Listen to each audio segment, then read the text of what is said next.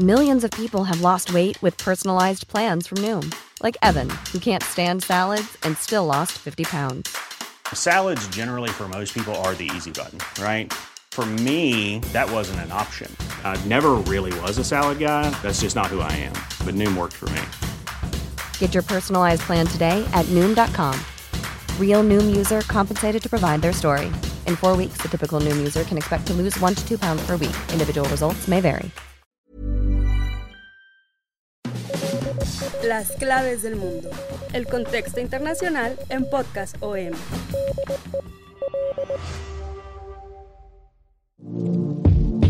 Amigos de las claves del mundo, los saludamos con muchísimo gusto en este último podcast del año. Nos tomaremos unas semanas de descanso y regresaremos en enero de nuevo. Pero en esta ocasión cerraremos con broche de oro con la segunda parte de este tema que le pusimos las tres crisis de Joe Biden más una. Si recuerdan y si no, pues los invitamos a que escuchen nuestro podcast anterior. Les vamos a dar un pequeño recordatorio. Hablábamos de que Estados Unidos, en particular el gobierno de Joe Biden, cierra un año sumamente atribulado. Entró pues con todo después de haber ganado las elecciones de noviembre de 2020, toma posesión en enero de este año y pues con una digamos, una buena aceptación popular. Sin embargo, en pocos meses, la percepción de Estados Unidos, de los estadounidenses sobre su gobierno ha ido cayendo por múltiples problemas. En este caso, nosotros, pues, queríamos mencionar tres problemas que van, iban más allá de las fronteras de Estados Unidos. Son tres problemas geopolíticos importantísimos que están ahorita eh, cerrando eh, a tambor batiente este año, cerrando, pues, eh, con tambores de guerra, aunque eso pues está en veremos, eso eh, es, lo que vamos a tratar de dilucidar. El primero pues es el conflicto nuclear con Irán, este conflicto que ha llevado a, las conversaciones que, se llevan a cabo entre el gobierno de los ayatolas y las potencias eh, mundiales nucleares, pues al borde del fracaso. ¿No? Y el segundo era el tema de China y su conflicto territorial con Taiwán. China está imparable, Xi Jinping ha puesto a China en pie de guerra, como lo decíamos, y sobre todo eh, ha insulfado a todo el gobierno pues, de un espíritu nacionalista, está renovando, digamos, los votos de la República China con el comunismo y esto implica, pues, entre otras cosas, eh, reafirmar el papel del país en el mundo y también en su, en su territorio. Para China, Taiwán es parte de su territorio y pues está buscando hacer lo mismo que pasó con Hong Kong, ¿no? Hong Kong terminó totalmente sometido, su supuesta eh, autonomía quedó hecha a pedazos y la provincia rebelde, como ellos lo denominan, China-Taiwán, que para Taiwán ellos pues son un país independiente, está eh, ahorita en la mira de militar y política y diplomática de China y pues también ahí Estados Unidos en su afán de mantener relaciones con Taiwán y enfrentándose a China, pues eh, ha incluso reivindicado su independencia, aunque después se echa para atrás, entonces, ahí eh, Estados Unidos tiene un problema grande de saber realmente qué es lo que piensa sobre la independencia de, Taiwán. Y el tercer problema que vamos a hablar hoy es este conflicto también muy fuerte que está ahorita en Europa del Este entre Rusia y Ucrania. Y para hablar de este tema, pues como siempre, me acompaña mi compañero y amigo, coeditor del Sol de México, Yair Soto. Yair, un gusto saludarte de nuevo. Víctor, ¿qué tal? Hola a toda nuestra audiencia de las claves del mundo. Bienvenidos a este segundo capítulo y último del año, en el, como bien mencionas, Vic, nos enfocamos a esta tensión entre Ucrania y Rusia, en el que evidentemente Estados Unidos no va a guardar distancia, sobre todo por ya los antecedentes que existen desde 2013, 2014 en los cuales vamos a profundizar en estos momentos, Vic. Así es, este año ha estado marcado por la tensión en la frontera entre Rusia y Ucrania. Hay que recordar que a principios de, este mes, Joe Biden realizó una polémica cumbre sobre la democracia, que también hablamos en el podcast pasado, donde pues realmente no hubo resultados claros, hubo más críticas que resultados, y entre las críticas pues estaba no haber invitado a China y a Rusia, ¿no? Sus dos grandes enemigos eh, globales, enemigos o rivales geopolíticos, ¿no? Joe Biden clausuró esta cumbre eh, del 9 y el 10 de diciembre, que fue convocada por él mismo, hubo más retórica que nada, y después de estas eh, reuniones virtuales no hubo grandes resultados, pero dos días antes hubo una importante videoconferencia entre Biden y el presidente de Rusia, Vladimir Putin, sostuvieron una reunión, una videollamada en la que la tensión en la frontera ruso-ucraniana pues fue el tema principal, ¿no? Biden pues eh, después de la cumbre lanzaron cada uno sus comunicados por el lado de Estados Unidos, se dice que Biden advirtió y amenazó que eh, Estados Unidos no observaría impasible una invasión rusa, una presunta invasión rusa a sus vecinos ucranianos y Putin afirmó que de ninguna manera tiene planes para hacerlo, sin embargo dijo que Rusia tiene derecho a defenderse de lo que ellos llaman un avance inadmisible de la OTAN hacia sus fronteras. Vladimir Putin, presidente de Rusia, diciembre de 2021.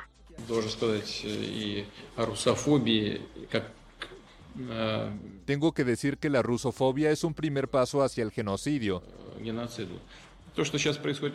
Usted y yo sabemos lo que está pasando en el Donbass. Ciertamente parece como genocidio.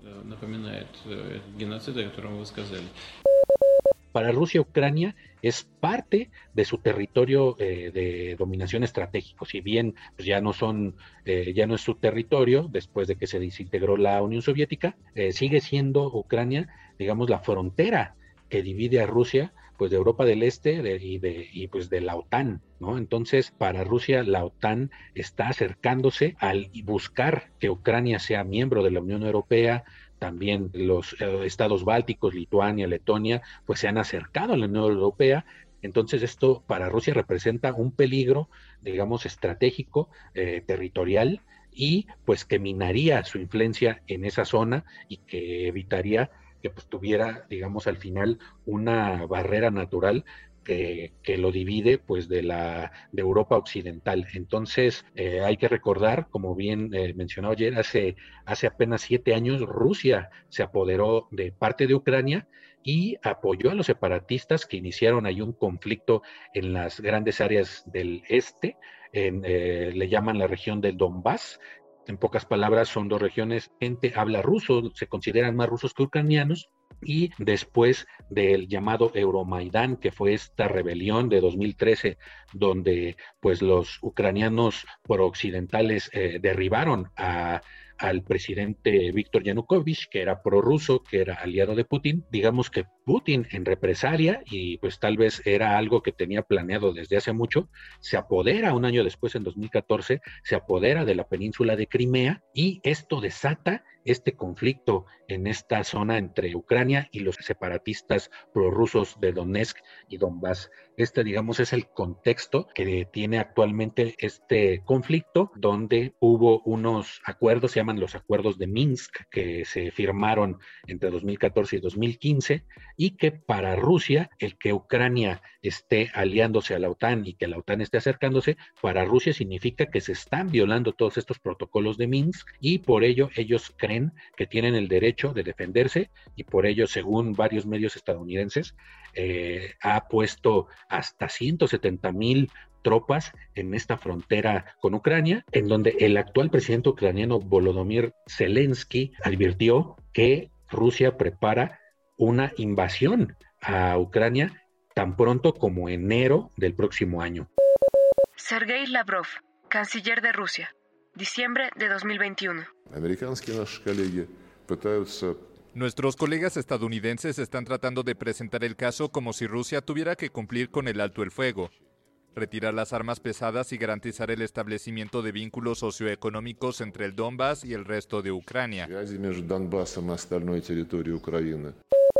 Sí, efectivamente existe un terror para todos los miembros de Occidente, para la OTAN, Estados Unidos, porque hay que recordar, como ya mencionabas, Vic, en el 2013-2014 fue precisamente un avance estratégico de Rusia en el que se tomó el control de estas dos regiones del este de Ucrania y agarró desprevenido totalmente a la administración de Barack Obama. Es lo que tratan de, de, evitar que se repita nuevamente con estas movilizaciones porque incluso hay imágenes satelitales en donde se ve una gran movilización de, elementos rusos en la frontera de Ucrania y cada uno está defendiendo su posición de, de defensa, ¿no?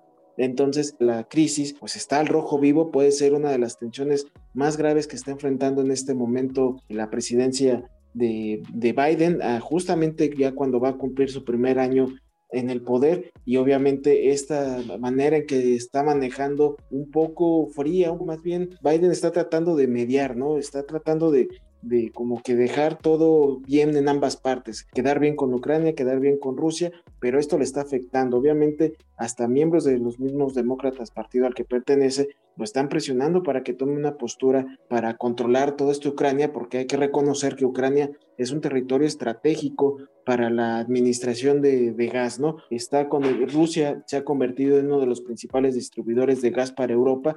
Hay algunas conexiones que pasan por Ucrania y es por eso que incluso los ucranianos temen de que esta influencia de gas eh, pueda repercutir para en un futuro contra Europa, debido a que estas tensiones pueden hacer que haya cortes de este energético y que deje sin gas a Europa y, obviamente con un estallido, un, estallido bélico en esta zona, pues obviamente va a afectar, ¿no? También sabemos que está el gasoducto Nord Stream 2 que conecta este suministro de gas ruso directamente a Alemania y todas estas acciones del gobierno ruso pues está amenazando a ojos de Ucrania, a ojos de la OTAN y de los mismo Estados Unidos, está amenazando la seguridad de todos los miembros occidentales por el poder que pueda tener Rusia precisamente con estos temas de, de los gasoductos que se están construyendo.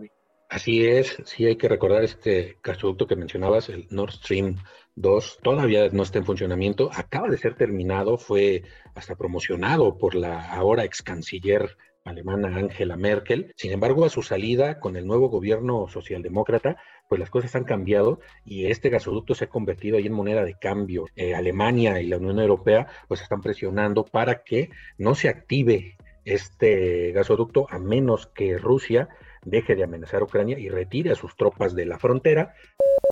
Annalena Baerbock, ministra de Exteriores de Alemania, diciembre de 2021. Die territoriale Integrität und die Souveränität der Ukraine sind für uns La soberanía e integridad territorial de Ucrania no es negociable para nosotros. Por lo tanto, queremos un diálogo cercano con nuestros aliados europeos y en la OTAN para evitar una escalada militar. Rusia pagará un costo político alto y sobre todo económico por cualquier violación adicional a la soberanía de Ucrania. Sin embargo, pues toda esta cuestión del gas ya está provocando estragos en Europa, ya eh, los precios del gas están subiendo precisamente por temor de que Moscú pues le cierre la llave de los otros gasoductos que abastecen de de este energético a Europa y pues que es necesario para que todo funcione y sobre todo en esta época de invierno es más necesario, entonces están temiendo un frío invierno allá en, en Europa. Y en el caso de Estados Unidos, esta reticencia de Joe Biden a actuar directamente tiene que ver con el temor de enfrentarse a la OTAN, según eh, politólogos y, gente que conoce de este tema de, Europa del Este, en esta cumbre de videoconferencia entre Putin y Biden, pues lo que buscaba eh, Putin era transferirle directamente la responsabilidad a Biden de que se aplicaran los acuerdos de Minsk, estos acuerdos de Minsk que fueron eh, firmados a instancias de Alemania, Francia e Inglaterra, sin embargo Rusia no quiere que estos países intervengan y quieren más bien que eh, Biden sea, como lo mencionaba ayer, que él sea el mediador y que acepte la responsabilidad de implementar estos acuerdos y en qué consisten para Rusia en que la OTAN salga de su esfera de influencia, ¿no? Eh, o sea, Europa del Este, principalmente Ucrania. Hay que recordar, Ucrania y Rusia, pues están, están unidos históricamente, ¿no? No es, no es cualquier cosa esta unión entre Ucrania y Rusia, no es gratuito que Rusia le haya arrebatado Crimea a Ucrania, que es una península importantísima, estratégica, aparte histórica. Putin en, eh, en días pasados invocó precisamente la unidad histórica de las dos mientras Zelensky pues advertía que Kiev estaba completamente preparado para la guerra, pero pues Biden está advirtiendo a Rusia de, de fuertes medidas ante una eventual ocupación. Putin siempre ha dicho que Rusia fue robada de sus territorios de Ucrania. Esto escribió precisamente en julio pasado Putin en una declaración que hablaba sobre la unidad histórica de los rusos y ucranianos. Hay que eh, recordar que Kiev es considerada pues la madre Rusia, ¿no? Este estado que se fundó en, Europa del Este, más o menos por los siglos, entre el siglo 9 y 10, por los años 800, y Kiev el Rus de Kiev se le llamaba, logró unir en esa época a cientos, se habla de más de 200 tribus eslavas, finesas y bálticas que existían en esa época. El poder político eh, de Kiev, que fue la primera sede, gran sede de los gobernantes rusos, se extendía en todo el territorio que, abarca esta parte europea de Rusia, junto con las actuales Ucrania y Bielorrusia. Entonces, la historia de estas naciones, tanto de Rusia como de Ucrania y de Bielorrusia, están históricamente atadas a Kiev y es, digamos que sería algo análogo en el pasado a, la unidad que existió en España y Portugal, ¿no? Que, comparten la península ibérica, por ejemplo, ¿no? Entonces, eh, tanto Bielorrusia como Ucrania y Rusia, además de muchos otros grupos étnicos eslavos, reivindican a Kiev como el origen de su legado cultural y de ahí viene pues esta, esta pelea tan grande, ¿no? Que se da después de, del Euromaidán que termina con la influencia rusa en Ucrania y pues ahorita Biden pues tiene que estar bregando y tiene que estar mediando entre Rusia y la OTAN, que según Moscú, que según el gobierno de Putin, pues incluso está pensando en instalar escudos antimisiles en estas fronteras, ¿no? Entonces eso es lo que eh, Putin llama una amenaza eh, existencial a la seguridad de Rusia y digamos que esto es pues también fuente de este conflicto que estamos viendo actualmente. Para Biden el gran peligro es pues que realmente hay quienes dicen que esto sería imposible, pero en Ucrania y en algunos sectores europeos hablan de que sí es posible, de que el gobierno de Putin se lance a una invasión o a una invasión por lo menos estos, estas zonas de Donetsk y Lugansk que ya están, pues digamos, eh, en guerra, ¿no? Con los prorrusos y el ejército de Ucrania. Entonces, pues no sería tan extraño. Entonces, eh, la pregunta es, ¿qué va a hacer Estados Unidos si esto pasa? ¿Intervendrá en esta guerra? ¿Mandará militares? Ellos ya dijeron que no, que está descartado la opción militar que Estados Unidos intervenga en esta guerra, pero precisamente Ucrania, el gobierno de Zelensky, pues está presionando para que intervengan sus aliados, ¿no? Para Putin, el gobierno actual ucraniano eh, está bajo las órdenes del gobierno de Estados Unidos. Entonces, este es el gran dilema para Biden. Jake Sullivan, asesor de seguridad nacional de Estados Unidos, diciembre de 2021. La llamada cubrió varios aspectos, pero el principal tema fue Ucrania. Como siempre, el presidente Biden fue franco y directo con el presidente Putin. Reiteró el apoyo estadounidense a la soberanía e integridad territorial de Ucrania. Le dijo directamente al presidente Putin que si Rusia invade Ucrania, Estados Unidos y nuestros aliados europeos responderemos con medidas económicas fuertes.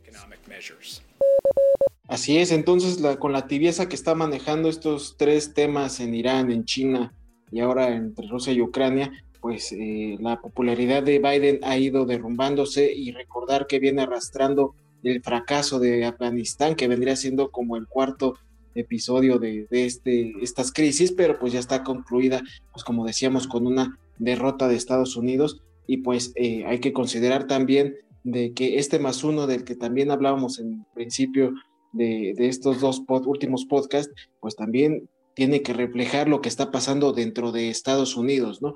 Ahora la crisis, eh, hablábamos de la geopolítica, el, exterior, pero ahora en lo interno también hay bastantes temas que están totalmente derrumbando a Biden. Estamos hablando de temas de migración, estamos hablando de temas incluso de, del aborto, temas progresistas que entre republicanos y los demócratas están peleando y que pues Biden no está logrando eh, encontrar eh, ese equilibrio que prometió, ¿no? Después de, el caos que provocó Trump, pues eh, realmente ya los estadounidenses están dando cuenta que este año que lleva Biden no ha podido cumplir todas las promesas que, que dijo hacer, e incluso batalló bastante para su, el tema de, del presupuesto para infraestructura, que lo tuvo que ir reduciendo. Entonces tenemos un total de varios problemas eh, internos eh, de Joe Biden que también están afectando eh, su credibilidad, ¿no? Y que pone en riesgo incluso su reelección. Hay que saber que el próximo año también se vienen las elecciones internas, que es la evaluación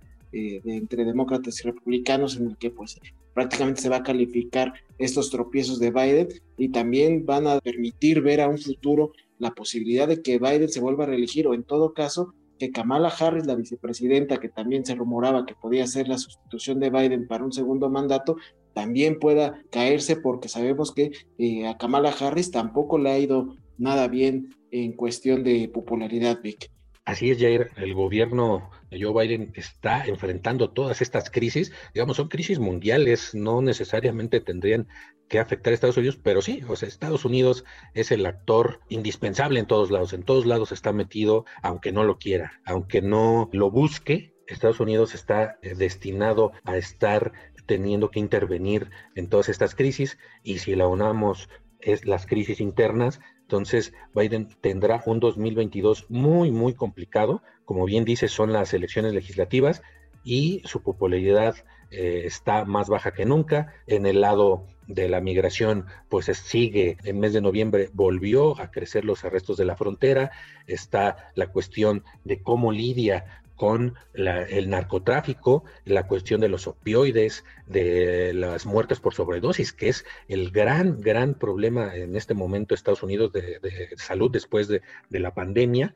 Entonces, tiene muchos frentes abiertos Joe Biden y pues eh, veremos qué pasa en el 2022, porque todo lo que pasa en el mundo, pues en Estados Unidos, repercute en el mundo, aunque no se quiera reconocer, pero todo lo que pasa en Estados Unidos repercute incluso en nuestro país y más ahora pues que está metido en problemas en todos estos frentes. Ned Price, portavoz del Departamento de Estado de Estados Unidos, diciembre de 2021. We continue to believe that diplomacy and de-escalation Seguimos creyendo que la diplomacia y desescalada es la única vía responsable para terminar y resolver lo que podría ser una crisis seria, Estamos muy preocupados por lo que hemos visto, pero no es una situación perdida que terminará en conflicto real. Uh, but it is not yet a foregone conclusion that we will see actual conflict. Y así concluimos este podcast también este año con esta evaluación de Joe Biden para el próximo año. Pues ya veremos cómo va a funcionar esta administración demócrata. Mientras tanto, nosotros nos despedimos les recordamos que nosotros eh, vamos a tomar un ligero descanso y vamos a regresar eh, a finales de la primera quincena de enero para darles todo lo que esté pasando en el mundo, para comunicárselos. Les agradecemos que nos hayan escuchado todo este año. Tenemos una nueva agenda para el próximo que les va a gustar. También eh, nuevamente agradezco haber compartido la mesa con Víctor Hugo, mi gran amigo y también jefe, el editor de Sol de México. Agradezco también a Natalia Castañeda la producción de este podcast. Y bueno, eh, los invito a que nos sigan escuchando en todos los programas de las claves del mundo para que entiendan el contexto internacional, al igual que todo el contenido de Organización Editorial Mexicana tiene para ustedes a través de sus principales plataformas como Spotify, Google Podcast, Apple Podcast, Acast, Deezer, Amazon Music. Ahí pueden encontrar todo lo que ustedes busquen, toda la información de México y el mundo. También les invitamos a que nos sigan escribiendo para sugerencias, opiniones en nuestros canales de contacto, en nuestra cuenta de Twitter, arroba el sol de guion bajo México, y también nuestro correo electrónico podcast arroba mx. Por favor, escríbanos. Nosotros nos escuchamos el próximo año. Felices fiestas. Gracias, Vic. Gracias, Jair. Eh, gracias a todos por habernos escuchado este año y bueno, pues los invitamos a que escuchen nuestros podcasts y nos escuchamos en 2022. Gracias.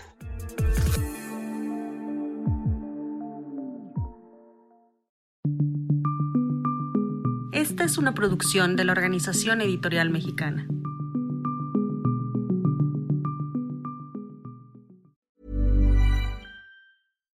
If you're looking for plump lips that last, you need to know about Juvederm lip fillers. With Juvederm Volbella XC and Juvederm Ultra XC, your lip look, whether it's subtle or bold, can last up to one full year with optimal treatment and no additional maintenance. Find a licensed specialist and see if it's right for you at juvederm.com today. That's J U V E D E R M.com. Add fullness to lips in adults over 21 with Juvederm Volbella XC or Juvederm Ultra XC. Do not use if you have severe allergies or a history of severe allergic reactions, or if you're you're allergic to lidocaine or the proteins used in Juvederm. Tell your doctor if you have a history of scarring or taking medicines that decrease the body's immune response or that can prolong bleeding. Common side effects include injection site redness, swelling, pain, tenderness, firmness, lumps, bumps, bruising, discoloration, or itching. As with all fillers, there's a rare risk of unintentional injection into a blood vessel, which can cause vision abnormalities, blindness, stroke, temporary scabs, or scarring. For full important safety information, visit juvederm.com.